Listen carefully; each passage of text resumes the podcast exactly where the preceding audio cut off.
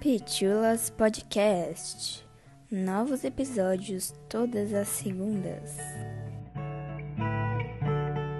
E no episódio de hoje, Porquinhos Comunistas.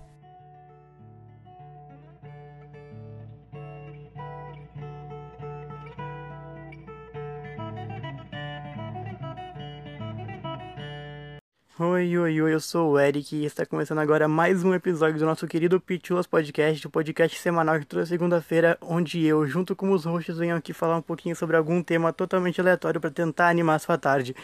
No dia de hoje temos a participação especial de alguns amigos nossos que vão ajudar a falar sobre o tema.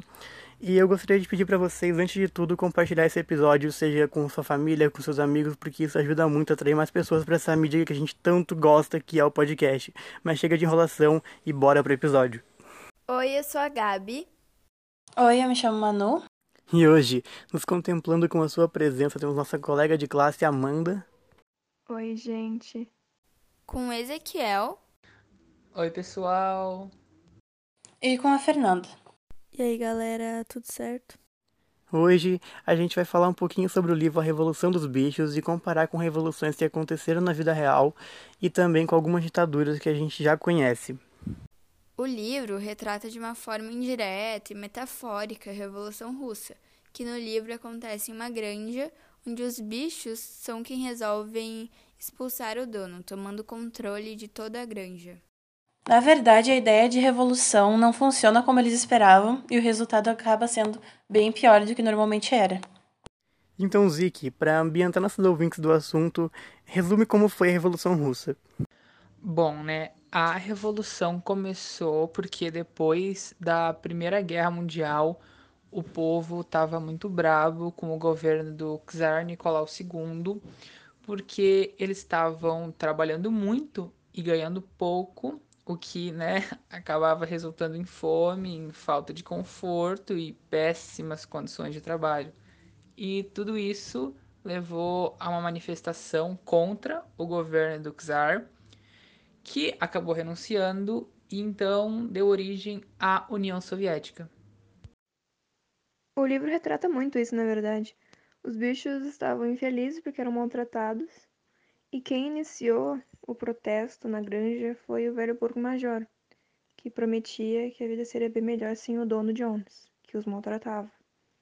Geralmente é esse cenário que a gente recebe na maioria das revoluções que já aconteceram no passado, que se resume em um povo insatisfeito pela forma que estão vivendo e alguém prometendo melhores. Então, no livro, a revolução não dá muito certo. Os bichos acabam virando o que mais temiam e fazem coisas que eles abominavam inicialmente, voltando às condições iniciais indesejadas.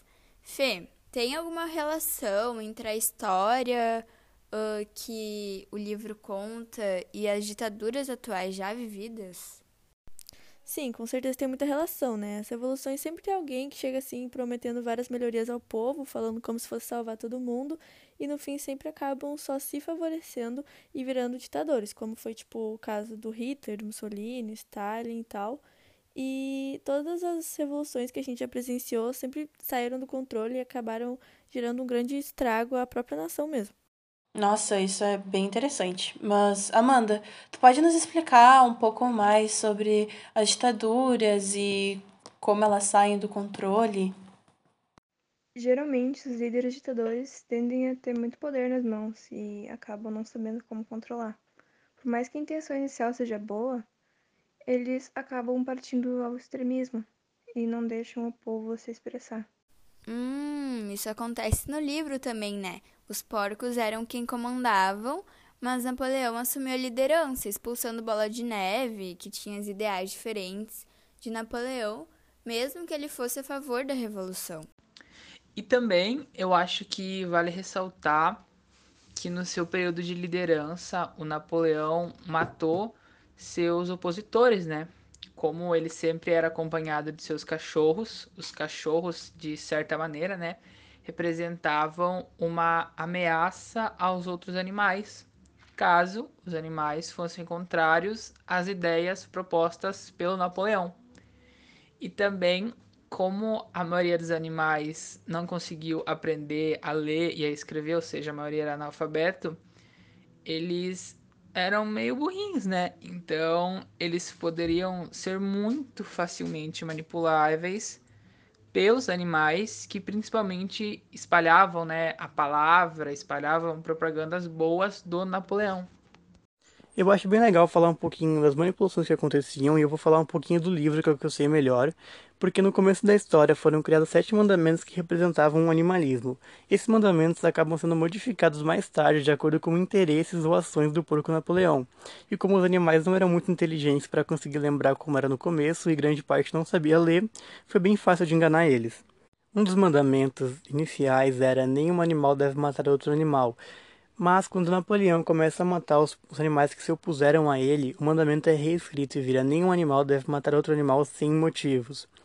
E eu acho que isso não é uma coisa que acontece apenas no livro, deve ter acontecido em outras revoluções, correto?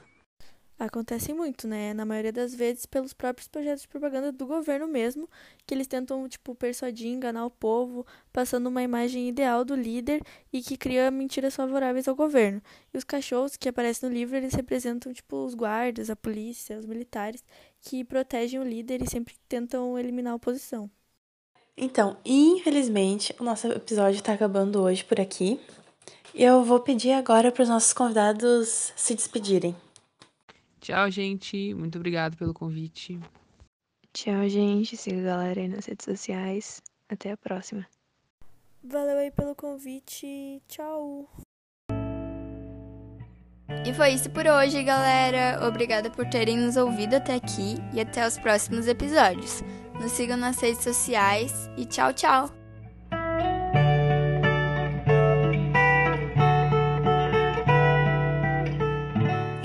Chulas Podcast.